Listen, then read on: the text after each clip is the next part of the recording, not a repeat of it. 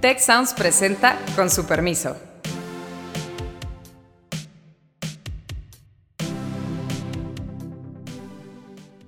Con su permiso, soy Beata Boina y hoy vamos a hablar sobre el cambio climático y la política climática de México el dinero casi no va a faltar realmente. Lo que sí hay un problema eh, efectivamente es en cómo distribuir ese dinero. El sentido de urgencia ha crecido mucho a nivel internacional, de que hay que tomar ya medidas muy drásticas. Contaminamos muchísimo porque dependemos muchísimo de energías fósiles para toda nuestra actividad económica. Eh, me acompañan en, esa, en ese programa eh, Carlos Elizondo, que ya conocen ustedes muy bien, y Miguel Ruiz Cabañas, eh, nuestro invitado especial, que también a él le conocen porque estuvo en uno de los programas con nosotros con anterioridad. Y hoy se encuentra Miguel Ruiz Cabañas en Glasgow en la cumbre climática COP26, así que vamos a tener información directa desde el lugar donde ocurren cosas importantes para el tema del cambio climático. Eh, Miguel, eh, tus primeras impresiones, aunque ya sabemos que la cumbre climática está acabándose justamente esta semana, ya llevas ahí algunos días, inició la semana pasada, es un proceso largo. ¿Cuáles son tus primeras impresiones?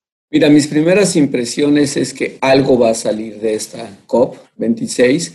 Es una COP muy especial porque se celebra cuando todavía pues, la pandemia no se acaba de ir, pero al mismo tiempo el sentido de urgencia ha crecido mucho a nivel internacional, de que hay que tomar ya medidas muy drásticas lo vimos con la presencia de los jóvenes. Hubo una manifestación aquí en Glasgow de casi 100 mil personas, están en los medios, en fin, hay toda una movilización de la sociedad de muchos países exigiendo que se tomen medidas. También esta conferencia debió haber sido hace un año, se pospuso por la pandemia, entonces ha habido mucho trabajo preparatorio y hay mucha, digamos, sentido de, de que algo tiene que salir, si no sería un fracaso mayor. Un tema no menor es la presencia de Estados Unidos de nuevo. Acuérdense que Trump se salió del Acuerdo de París y eso causó realmente muchos estragos y muchos problemas. El regreso de Estados Unidos está muy comprometido. John Kerry no se ha ido todas las dos semanas, aquí ha estado. Ayer estuvo Nancy Pelosi. Está, digamos, eh, eh, todo Estados Unidos, el establishment, han hecho mucha presencia. ¿Qué es lo que creo que, de que depende? Del financiamiento. Estados Unidos y los desarrollados se comprometieron ya hace muchos años que a partir de 2020 movilizarían entre alrededor de 100 mil millones de dólares, es decir, recursos públicos, pero también inversiones privadas. Y no lo han cumplido. Se atravesó la pandemia, es cierto, pero eso es fundamental para restaurar la confianza y para que haya dinero para actividades de mitigación, adaptación, capacitación, transparencia en los países en desarrollo. Mi impresión es que algo va a salir, que sí va a haber algo de eh, acuerdo en financiamiento, que sí va a haber acuerdo eh, por lo demás en los temas que mencioné. Hoy es el artículo 6, que el que tiene que ver con la regulación de los mercados de carbono, que es muy, muy complicado técnicamente, pero creo que va a salir lo fundamental. Yo soy optimista. se, puede, se puede decir que se logrará salvar a la COP26, o sea, esa cumbre climática. Para, digamos, al planeta a lo mejor saca seis, ¿me entiendes? A lo mejor saca siete, no diez, pero seis, siete, o sea, pero va a pasar, creo. Oye, ¿por qué no eh, nos explicas, Miguel? Porque para los que no estamos como tú tan metidos en esto, un poco cuál es, digamos, la obligatoriedad de lo que podamos acordar, porque ya hemos estado en, en conferencias como esta que parece que hay un gran avance, Kioto, París, la de Cancún, y luego resulta que no tanto porque la gente no cumplió. Entonces, más allá que acordemos algo y que eso sea un 6, ¿cuáles son luego las probabilidades de cumplimiento de este 6 que se puede volver 3? Es pura voluntariedad. Bueno, pues los estados no pueden obligar a los estados a cumplir cuánto van a reducir sus emisiones. Esas son eh, contribuciones que cada país determina, las anuncia, pero después se espera que las cumplas. El Acuerdo de París sí es un tratado internacional, digamos, a diferencia de los ODS, otros que no son un tratado, este sí. No quiere decir que no se puedan violar, claro que se pueden violar. Lo que yo veo distinto, eh, desde luego les decía la participación de Estados Unidos y mucho, eh, digamos, llevamos ya dos o tres años de incendios cada vez más graves en California, en Australia, inundaciones en el centro de Alemania o en Nueva York. Estas cosas que no solían ocurrir ahora están ocurriendo, entonces hay un sentido de urgencia.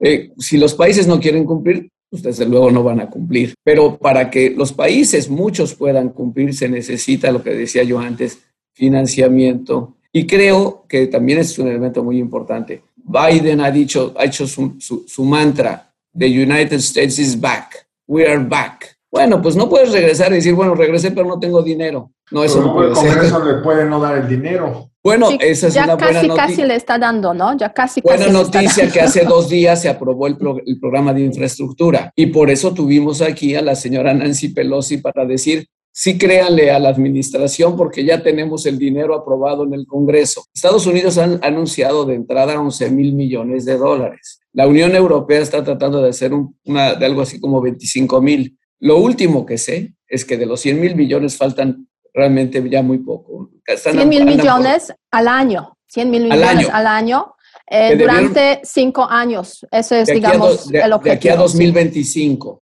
Así Pero entonces, lo, que, lo que cuenta es cómo los van a contar. No hay una definición multilateral acordada y ese es uno de los quits de esta reunión sobre qué significa transferencia de recursos. ¿Son recursos públicos o son recursos públicos y privados? Los desarrollados dicen, no, pues públicos y privados. Son recursos públicos que concesionados, o sea, grants, donaciones, o son préstamos, incluso aunque sean préstamos muy, muy blandos. Esos son el tipo de cuestiones que están en discusión en este momento. Sí, en ese sentido.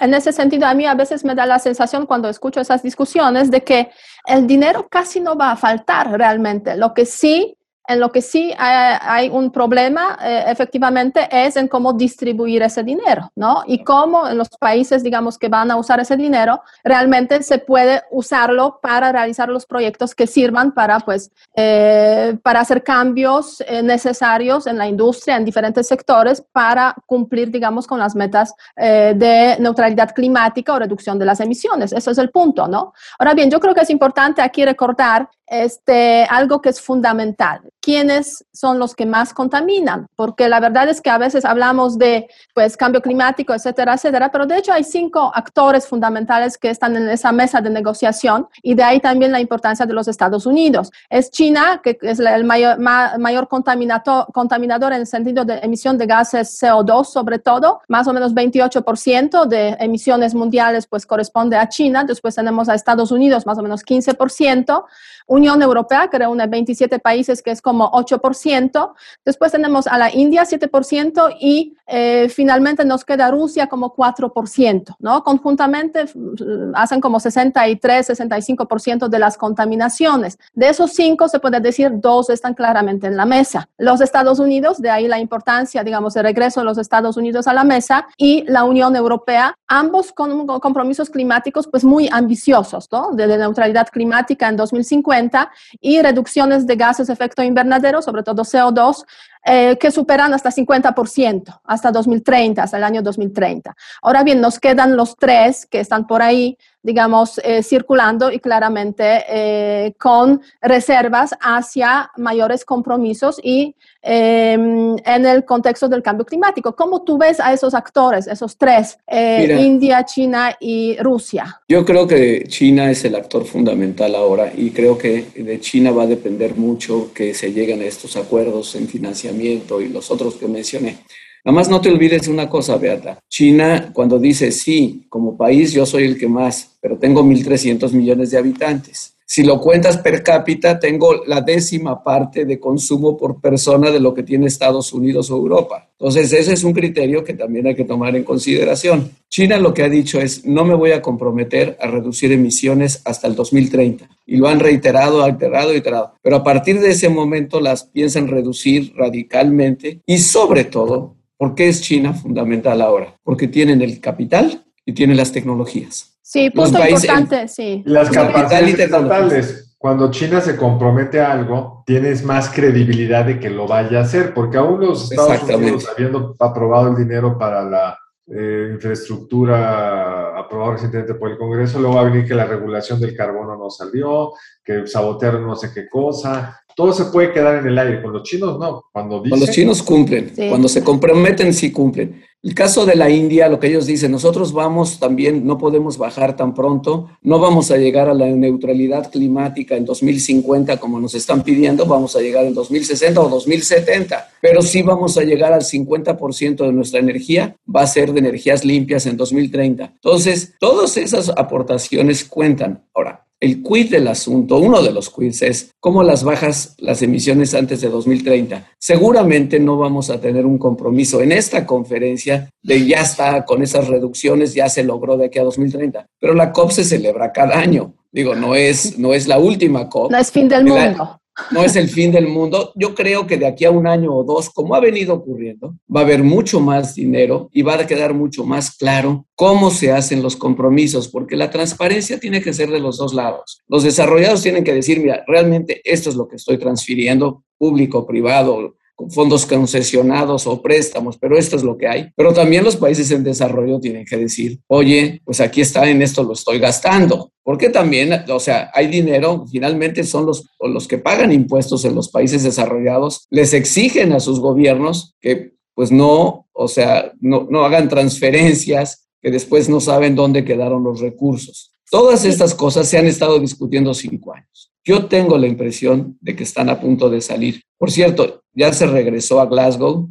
Boris Johnson, el primer ministro británico, está de regreso y el secretario general de la ONU también ya se regresó, porque las últimas 48 horas son las definitivas. O sea, podemos, esperar, podemos esperar una declaración final, digamos, este fin de semana de la cumbre con 26 en la cual pues se van a, digamos, vamos a, se van a reflejar los compromisos de esas dos semanas de negociaciones, básicamente. Así es. Ya están saliendo algunos textos como proyectos y propuestas del presidente de la conferencia, que es obviamente un británico, Sharman, y ahí se están proponiendo cosas. Todavía no están acordadas, pero ya se, ya se ve por dónde viene o por dónde podría venir el consenso. Ahora, Miguel, México fue muy activo en el pasado en COPs anteriores, incluida en la que fuimos la sede e hicimos compromisos, pues incluso... Y salvamos al proceso, en 2016 México salvó el proceso multilateral. ¿eh? Absolutamente. Todo el mundo lo hicimos compromisos, uno podría decir, incluso por arriba de lo que se esperaría para un país de nuestro nivel de desarrollo.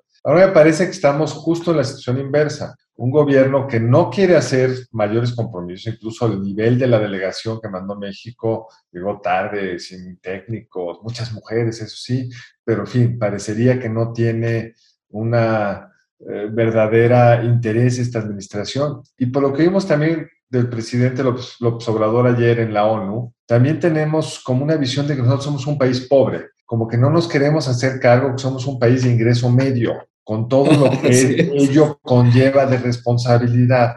Cuéntanos un poco cómo ves el papel. Hay mexicanos muy activos, como tú en la COP, o la senadora Xochitl Galvez, o muchos otros pero yo veo un gobierno que pues, quiere pasar el trago amargo lo más rápido posible y regresarse a casa. Mira, eh, ayer y hoy ha estado acá la secretaria del Medio Ambiente, Luisa Albores. Hoy tuvo su discurso en la plenaria a nivel ministerial y pues básicamente yo puedo decirte, los, yo estaba ahí, por eso lo puedo comentar, este tres o cuatro puntos. La insistencia en los temas de derechos humanos, eh, eh, enfoque de género, eh, pueblos indígenas. Hombre, muy bien, digo, nadie va a estar de desacuerdo con eso, pero que se tiene que poner un lenguaje importante, seguramente eso no va a ser un problema. El, el discurso lo dedicó a Sembrando Vida y decir cómo Sembrando Vida es un gran programa. Yo no sé por qué insisten que es el programa de reforestación más grande de la historia, lo cual no es así, digo, en China mundial, muchos de la historia mundial. Sí, de la historia mundial, exacto. no, Miguel, yo sí sé por qué insisten. Yo sí sé por qué insisten. Porque se lo dijo el presidente. ah, bueno, sí es cierto. Pero entonces dio algunas cifras que ya 800 millones de árboles, 450 mil personas. Sí, mira, el problema con ese programa para mí es que no hay ninguna transparencia, nadie sabemos realmente dónde está el programa, cuáles son las personas, no, hay un patrón, así como digo, padrón de afiliados confiable que se conozca sobre todo no está en la Secretaría donde debería estar. Si estuviera en la Secretaría de Agricultura, pues para mí tendría mucho más credibilidad. No, está en la Secretaría del Bienestar, que pues no es la... incluso, no tendría que estar en la Secretaría de Agricultura, tendría que estar en la de Medio Ambiente, La de medio ambiente. Fundamental del error de ese programa, según parecería, es que el incentivo es atalar árboles para sembrar otros árboles. Exactamente, y ya, ya el World, World Resources Institute, ya, vamos, ya demostró que hay 75 mil hectáreas que han sido desforestadas y vueltas a plantar. Pero en el mejor de los casos, este programa va a rendir frutos dentro de 10 o 15 años, no antes. Digo, no, no, no estás sembrando árboles maduros, siembras arbolitos. Acuérdense que no todos van a florecer y si llegan a florecer, pues se van a tardar 10 o 15 años en producirlo el efecto esperado. Entonces, eso me, llamó mucho la atención, eh, pues que eh, sí dijo, los temas de adaptación y mitigación son de cada país. Como diciendo, no nos presionen, nosotros estamos en esto y ya sí ha sido muy criticado. El gobierno de México ayer, las ONGs, 160 ONGs ambientales que son muy activas acá, pues decidieron, decidieron darle a México el, el, Fossil Award. o oh, sea, ¿por qué? Porque el país pues está haciendo políticas de, subsidio y de aumento y gastando en infraestructura para eh, nuevas, este, en fin, las, las, lo que sabemos, la refinería y los subsidios a los combustibles fósiles. Y nos dieron el premio, lo hicieron público, no, no es que hubo una ceremonia. Pues no llegó aquí a México la información, la verdad. O sea, son de estas cosas que por ahí aparecen, pero sí sería bueno, yo creo que tuvieran mayor impacto en, en los medios mexicanos también, porque es importante, digamos, ver este tema, ¿no? De que realmente internacionalmente pues es un problema eh, para México. Siempre se puede hablar de sembrando vida siempre y cuando pues se tiene compromisos reales eh, con el tema de, cambio climático, reducciones de gases. Y México se queda en su objetivo de 22%, ¿no? O sea, objetivo que estableció en 2015. Que no necesariamente va a cumplir. Así porque Las, eh, o sea, porque las, más bien las, las, tendencias van a que México no pueda cumplir con los, las promesas que hizo en 2015 y que reiteró supuestamente en 2016, pero hay un aumento real. Esto ya lo demostraron algunos este, expertos mexicanos, que hay un aumento real de las emisiones. Y de hecho salió un, un, informe hace poco, poco de haber em, comenzado el COP26, precisamente sobre la brecha de reducciones, lo que deberían, comprometer, lo que deberían comprometerse y a lo que se comprometen los países. Y ahí México junto con Brasil salen como dos únicos países del grupo G20 que cuyas emisiones aumentan. y, por eso, es, por eso en parte, por eso seguramente decidieron darle el premio a México. Miren, yo como lo veo, yo estuve en, las COP en 2015 cuando se hizo el Acuerdo de París, 2016, 2017, México era muy relevante. O sea, eh, y el gobierno de eh, Calderón, el gobierno de Peña, pues la verdad es que estuvimos muy activos. Calderón, este, bueno, por algo, Patricia Espinosa, la ex canciller mexicana, es la secretaria ejecutiva de la convención. Digamos, ella o sea, lleva cinco años dedicados exclusivamente a organizar las COPs y a promover los objetivos de la convención. Es una de las personalidades más reconocidas en este campo a nivel mundial, eso no hay duda. Bueno, fue por su actuación en Cancún en 2010, donde prácticamente se salvó el proceso multilateral después del fracaso del año anterior, que había sido en Copenhague y había fracasado toda la conferencia. Entonces, la verdad es que sí hemos tenido diplomáticos muy destacados en esto. Pero ahora por alguna razón, digo, la política de México va por otro lado, está clarísimo, el presidente y sus objetivos energéticos y van por otro lado. Ahora bien, muchos argumentan aquí, argumentan aquí en México que en México, pues la verdad es que emite poca cantidad de CO2, que no es del todo cierto, porque es 1.42% de emisiones globales, o sea, supera 1%, situándose en el grupo de los 20 países que más contaminan. En el, en el por PIB generado, contaminamos muchísimo. Es decir, sí. no solo per cápita, sino por cada unidad de riqueza que generamos, contaminamos muchísimo porque dependemos muchísimo de energías fósiles para toda nuestra actividad económica y crecientemente incluso hemos priorizado quemar combustibles como el combustóleo versus el gas natural. Bueno, se traduce eso si vemos eh, por persona las emisiones de CO2 en 3.4 toneladas para cada mexicano de emisiones de CO2. Bueno, en caso de China, que aquí se mencionó, que creo que vale la pena eh, tomar, eh, retomar ese, ese, punto, 7 toneladas tienen cada chino por este, cada chino toneladas de CO2. El país que más emite toneladas son los Estados Unidos, son 15 toneladas, es lo máximo. Mientras que en la India es, o sea, no llega a una tonelada, ¿no? Entonces los indios siempre, digamos, argumentan de que pues nosotros contaminamos poco, tomando en consideración la cantidad de gente que tenemos. Pero sí, México México sí es un país, digamos, que tiene su peso negativo en ese, en ese sentido. Mira, yo, creo que pasamos, medio. pasamos de ser líderes, México era un líder en este tema, indiscutido, indiscutible e indiscutido, a ser irrelevantes. Estamos en la irrelevancia. Casi yendo en la dirección contraria. O sea, la secretaria del medio ambiente fue porque tenía que ir, pero no fue el presidente, no fue una delegación nutrida, no hay un compromiso con el sector privado, con otros países que vienen, digamos, Hay representación aquí del sector privado mexicano y sí, o sea. Sí, pero no como parte de una estrategia gubernamental. No, estoy de acuerdo, estoy de acuerdo. Ahora bien, México, bueno, se sumó a dos, digamos, declaraciones importantes o acuerdos importantes, uno sobre la reducción de metano y otro sobre el tema de los bosques eh, y el tema de la reforestación. Y acabo de leer un punto más que a ver si tú, Miguel, nos aclaras quizás, porque parece que Secretaría de Economía se sumó a un acuerdo, una declaración sobre cómo acelerar la transición a los vehículos, eh, digamos, de emisiones, de cero emisiones hasta el año 2035. Está muy sorprendente porque firman diferentes países y de parte de México, Secretaría de Economía. Entonces, este, ¿qué pasó ahí? Uy, mira, este, yo francamente no vi que la Secretaría de Economía se hubiera añadido. Seguro, no hay nadie aquí de la Secretaría de Economía. ¿eh? A ver, no hay nadie. Hay gente, hay gente de la Secretaría de Hacienda, hay gente de la Secretaría de Medio Ambiente, la secretaria y el encargado de Asuntos Internacionales, nada más. No están en la negociación la Semarnat. Los que están en la negociación son personas de la Cancillería, la mayoría mujeres, por cierto. Y este, eso es lo que hay. Me sorprende que lo que me dices que la Secretaría de Economía ya se unió.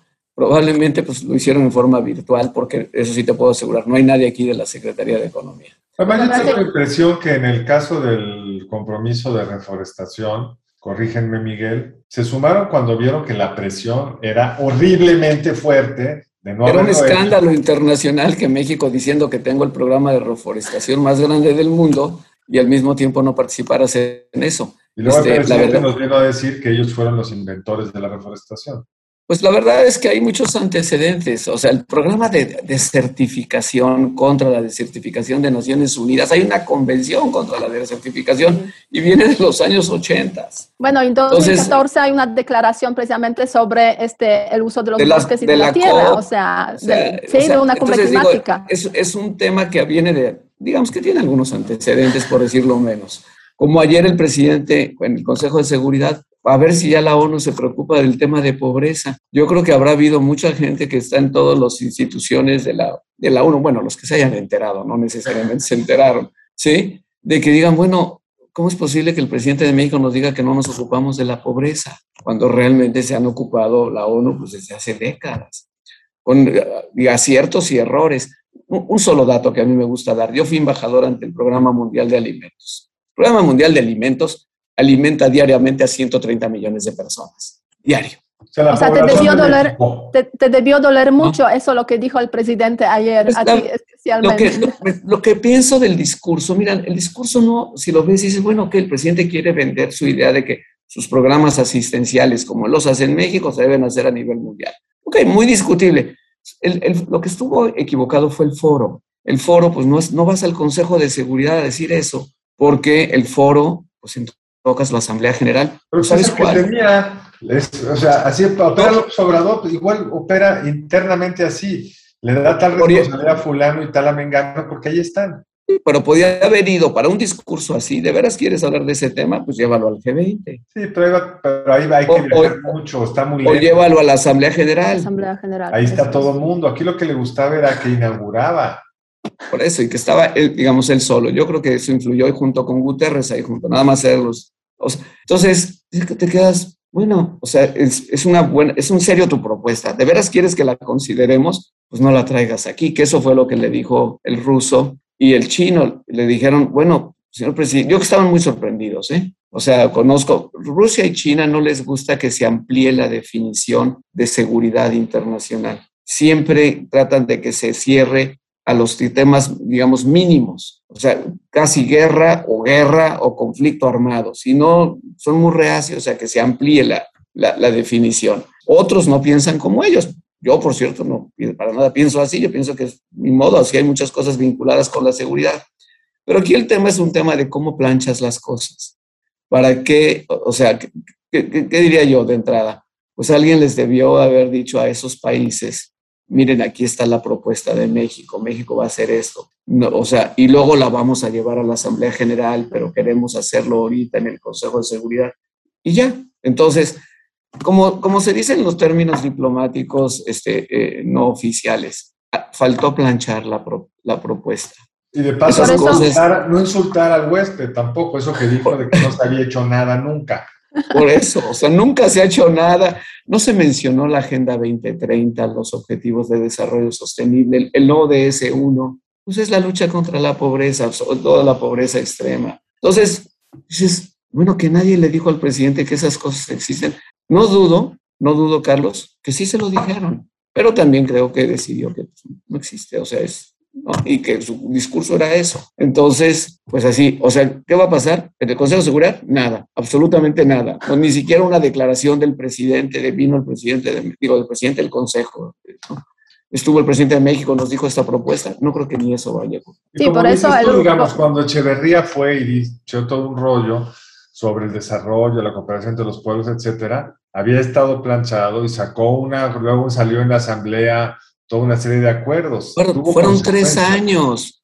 El presidente Echeverría, la primera vez que planteó que la idea de que hubiera una carta de derechos y deberes económicos de los estados fue en la tercera conferencia de la UNCTAD en 1972 o principios de 73. Y se, se pasaron dos años y medio negociando, buscando el acuerdo. No hubo acuerdo total, seis países votaron en contra, pero pasó dos años planchando su propuesta. Este, aquí tengo la impresión de que no va a llegar muy lejos. Por lo, estoy seguro del Consejo de Seguridad no va a llegar a ningún lado. Faltó, faltó bastante y por eso el dijo que sería como hacer lo que propone México, sería como parchear agujeros básicamente, ¿no? porque por ahí apareció esa, esa... Y además de que tú les digas a las empresas, oye, yo quisiera que tú dieras tu dinero y a los ricos, y así, pues, pues lo menos que, acuérdense, en la vida yo creo que no hay que sorprender a nadie.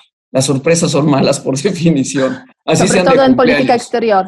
Así sean de cumpleaños, son malas, ¿no? Entonces, pero en política en general y en política exterior, peor, porque las personas no saben qué quieres. Imagínense esa expresión. El presidente sí dijo, esto podría ser el inicio de un gobierno mundial. Bueno, yo creo que los, por eso el embajador de China se ha de haber parado en la mesa.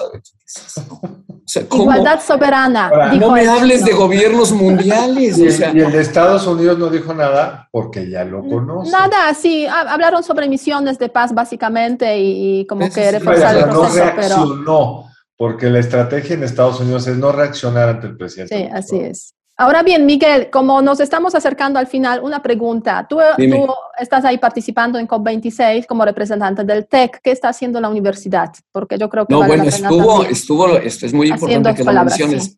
Estuvo la vicepresidenta eh, Inés Sáenz y presentó el plan de sostenibilidad y contra el cambio climático que aprobó el TEC en abril pasado. Ella lo presentó en varios foros, sobre todo en un foro de universidades y ya, digamos, la comunidad internacional ya tomó nota que el TEC ya tiene la, digamos, es líder, está en la vanguardia de las universidades con un plan de sostenibilidad. Yo tuve oportunidad de reunirme con el consejero científico del presidente Biden y debo decirles, estaba muy sorprendido de que TEC ya tuviera esto. Entonces, sí fue importante, yo subí un par de tweets ayer sobre ese tema y este, Inés pues lo presentó y yo creo que simplemente no se discute, ¿no? Simplemente se presenta, se da a conocer, hay comentarios, preguntas, todo muy favorable. Me parece que con eso el TEC reafirmó su liderazgo.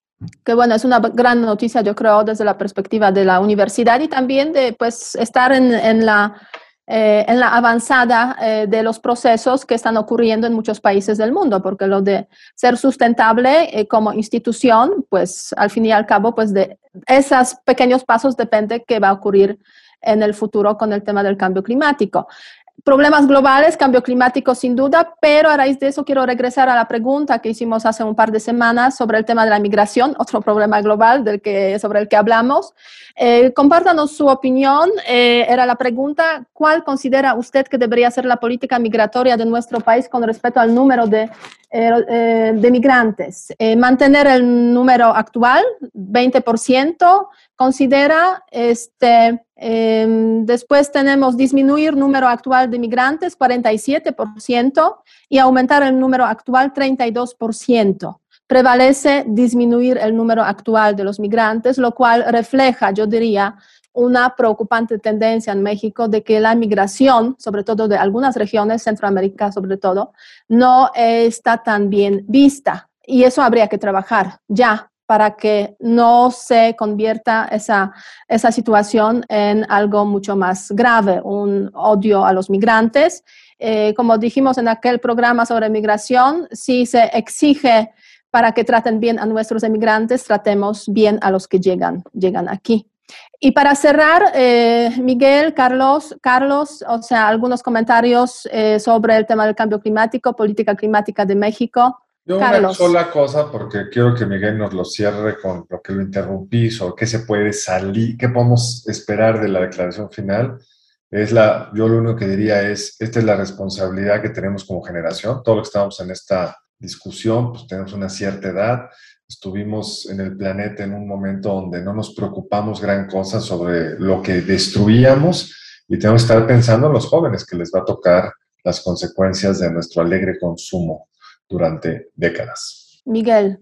Pues mira, eh, por supuesto que creo que es la gran amenaza global. Algunos países están más amenazados que otros. Lamentablemente México es uno de los países que están más amenazados por nuestra ubicación geográfica en el trópico norte y realmente eh, es un tema eh, en las que se tiene que encontrar una solución y bueno, muchas soluciones. Es un tema de enorme complejidad pero no hay sustituto. O sea, me dijeras, bueno, dejamos hacer las conferencias de la ONU y vamos a hacer otra cosa. No, pues no hay, no hay. Este es un tema auténticamente global y por eso es lo único que tienes. Esta conferencia, a diferencia de otras, fue preparada cuidadosamente. Esto hay que subrayarlo. Entonces yo creo que no, no va a no van a lograrse todos los objetivos. No se va a anunciar, como quieren algunas personas, se detienen las emisiones pasado mañana, porque eso se debía detener la economía y casi la vida en el planeta, entonces tampoco se puede. Pero sí una serie de decisiones que restablezcan la credibilidad del proceso y que nos ayuden, que encaminen al planeta a esa meta global que para todos es fundamental. Yo creo que en este año se lograrán unas cosas y luego otro, y luego otro, y luego otro. Es gradual. Y una pregunta para cerrar, eh, para que ustedes nos respondan. ¿Debería México tener una política ambiciosa en el ámbito eh, climático para luchar contra el cambio climático, sí o no? Por, supuesto, sí, claro, si la teníamos. El problema es que la abandonamos. Eh, ojalá nos puedan responder. Eh, sigan nuestras redes sociales, arroba C Sociales Tech y obviamente escúchenos, comenten, estamos aquí para responder y eh, discutir sobre los problemas que ustedes también nos, nos sugieran. Eh, cuídense mucho, con su permiso, nos despedimos hasta la próxima semana. Si quieres conocer más sobre el comercio y los negocios, te invitamos a escuchar Territorio Negocios. La experiencia del cliente o del usuario es cada vez más importante. El podcast en el que hablamos sobre las nuevas tendencias de innovación, emprendimiento, finanzas y liderazgo en México y en el mundo. Escúchalo en Spotify, Apple Podcast y Google Podcast. Muchas gracias al equipo del Tecnológico de Monterrey y de Tech Sounds. Productor ejecutivo de Tech Sounds, Miguel Mejía. Asistentes de producción, María Guadalupe Monroy y Marcela Amezquita. Productoras de Con su permiso, Luz María Ávila y Cintia Coca. Diseño, Ángel Gómez y Daniela Solís. Postproducción, Max Pérez. Les invitamos a escuchar el siguiente episodio de Con su permiso y el resto de programas de Tech Sounds en los canales de su preferencia.